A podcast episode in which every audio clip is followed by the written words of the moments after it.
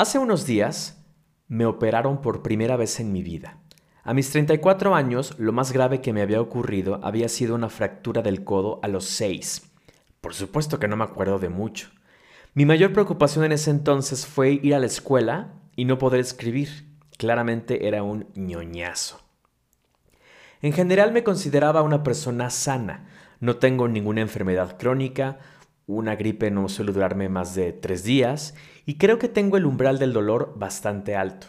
No soy médico y no soy psicólogo, por lo tanto, te pido que no tomes nada de lo que diré a continuación como un dato científico, sino como una experiencia y la interpretación que hasta ahora le doy. Como siempre, si lo puedes relacionar con algo de tu vida y te funciona, buenísimo. Si no, simplemente escucha el relato de este caballero al que se le atravesó una pequeña gran piedra. Yo soy Yello Legorreta y esto es Ay sí como no.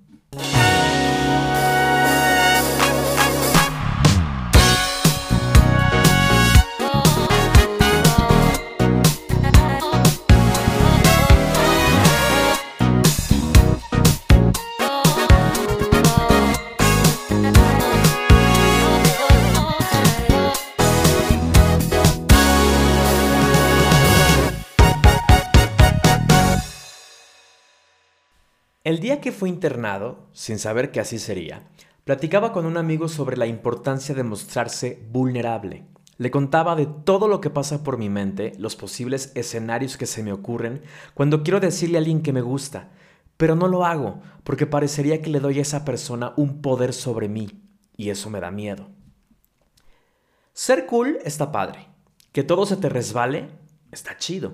Gestionar tus emociones es increíble excepto cuando no es verdad. Cuando decides que por no meterte en problemas no dices lo que realmente quieres. En algún momento de mi vida decidí que mi mayor fortaleza y virtud era ser buena onda, ser un tipazo, caerle bien a todos y a todas. Y digo que fue en algún momento porque recuerdo que en segundo de secundaria hacía muchos corajes. No que no los haga ahora, pero en ese entonces no me detenía y lo expresaba gritaba, azotaba puertas. Nunca me peleé con nadie a golpes, pero ganas no me faltaron. Supongo que todo eso se lo puedo adjudicar a la adolescencia, pero de repente, un día empecé a ser más pacífico, más tranquilo, y las batallas las llevaba por dentro. Hasta el día de hoy he peleado en la regadera y en mi cama con muchísimas personas, y ellos nunca se enteraron. Porque mostrar enojo, reclamar, me hace sentir vulnerable, me hace sentir odioso, mala onda. El otro día alguien me dijo, a veces me gustaría ser más como mi papá, que dice lo que piensa, así tal cual, es súper explosivo, pero por las noches no sabes qué tranquilamente duerme. Y sí, creo que yo también querría eso de vez en cuando. Pero no solo me pasa con el enojo, también con la tristeza. Cuando veo una película que alguien dice, Fulanito está muy triste, no sale de su cuarto y no ha querido comer nada en dos días. Yo pienso, ¿por? Con todas las cosas que hay que hacer allá afuera. A ver, no cambio nada si me quedo encerrado llorando todo el día, lamentándome, ay, pobre de mí. Es más, si no como y no me muevo, solo me sigo perjudicando a mí mismo. Y puede que tenga un poquito de razón.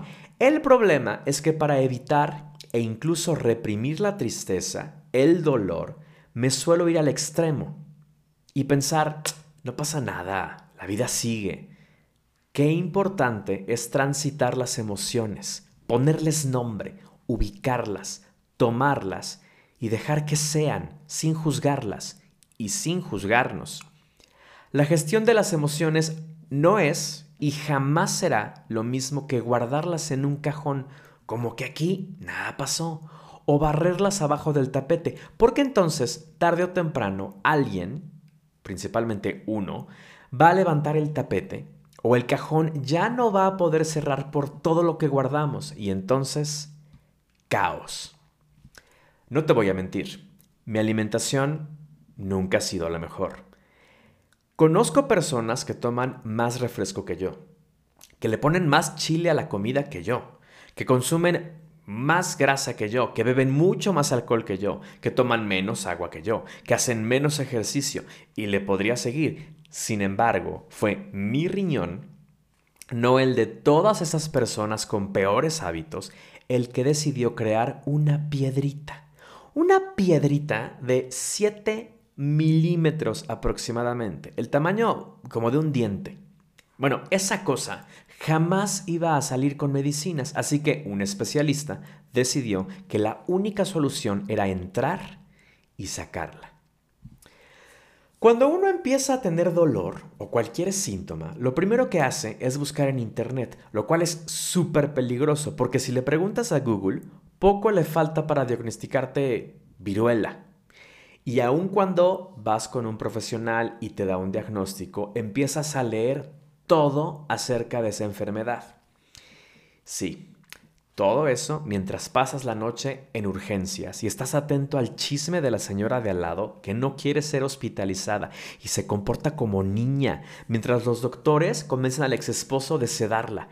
y del otro lado, una viejita no quiere tomarse las pastillas y en cuanto se voltean las enfermeras, las escupe. Pero bueno, el punto es que, sin ser un experto, puedo parafrasear que cuando se crea una piedra en el riñón o en el uretero, el mismo riñón deja de funcionar al 100%, porque claro, hay algo que le estorba, o sea, ya no deja que fluya la orina, lo cual tiene todo el sentido. Yo he sido un riñón desde hace años.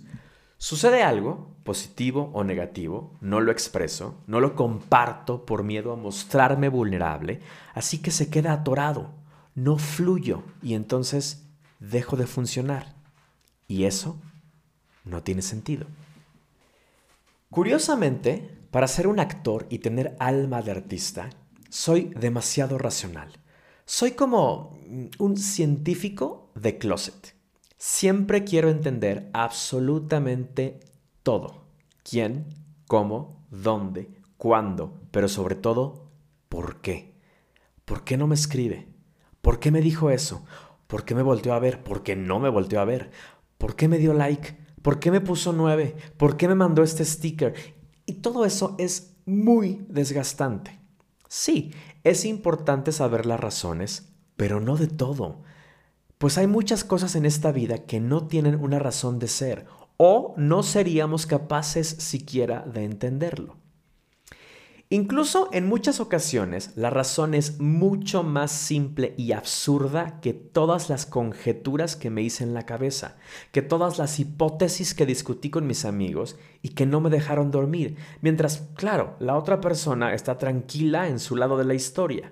O no, pero jamás será posible ponerme en sus zapatos y entender por completo al otro si ni siquiera termino de entenderme a mí. Y eso está bien. La experiencia de la piedrita se puede resumir en los siguientes pasos. 1. Me despierto con un dolor muy fuerte. 2. ¿Por qué me duele? 3. ¿Qué puedo hacer para que se me quite el dolor? 4. No tengo la menor idea, mejor voy con un médico. 5. Es una piedra, hay que sacarla. 6. Saque esta cosa, por favor. 7. Ya salió. Ahora a recuperarme. Bien. Chido. Pero lo que no te cuento ahí es que en medio de todo eso hubo coraje, miedo, incertidumbre, tristeza, duda, ansiedad. Y siempre es muy fácil encontrar afuera un culpable. Pero mi adicción a la coca, cola, es o era el menor de mis enemigos. Este podría ser un episodio llamado Chavos, no tomen refresco. Pero primero, no pretendo darte consejos de cómo evitar las piedras en los riñones. Y tampoco te voy a decir que ya estoy curado, que tuve una revelación en el quirófano y ahora soy una persona en su centro que maneja sus emociones como los grandes. Porque claramente no. Lo que sí vengo a decirte es que me conozcas o no, soy vulnerable. Y está bien. Me enojo. Y está bien Lloro y lloro mucho viendo series, viendo películas. Y está bien. A veces digo que estoy bien cuando no estoy bien. Y eso también está bien. Cuando desperté de la operación, qué bien se siente la anestesia, por cierto, sentí una tranquilidad enorme. Literal, como si me hubieran quitado un gran peso de encima. Y digo, probablemente la piedrita no pesaba tanto, pero vaya que me estaba afectando, deteniendo para fluir. Insisto mucho en la necesidad de encontrar un equilibrio. Tampoco estoy diciendo que ahora empezaré a mentar madres a todos, a llorar si pasa la mosca o a contarles a todos si me picó una abeja. Pero ser buena onda, ser cool, no tiene que ver con siempre estar en paz porque ni el ser humano que más medita está siempre en paz por el simple hecho de estar vivo y de vivir en un mundo que todo el tiempo se está moviendo. Es peligroso ver todo color de rosa, como también es horrible ver todo gris o negro. Las cosas son, no hay que ponerles color porque ya lo tienen. Lo que sí podemos decidir es qué hacemos con las emociones que nos provocan. Yo, poco a poco, no me quiero tropezar con otra piedrita, pero eso no depende de mí. Yo no tengo el control por más que me cuide. Y eso, eso está bien. Pedir ayuda, levantar la voz, decir me duele, decir detente, me hace sentir débil. Pero en realidad, los más valientes no son los que pueden solos, sino los que encuentran su fortaleza en su punto más vulnerable. Ni nada, en eso estoy. Para mí ha sido un honor que me escuches. Si tienes algún comentario, no dudes en escribirme a yeyo.legorreta.com o me puedes encontrar en Instagram como arroba el Cuídate mucho, por favor, y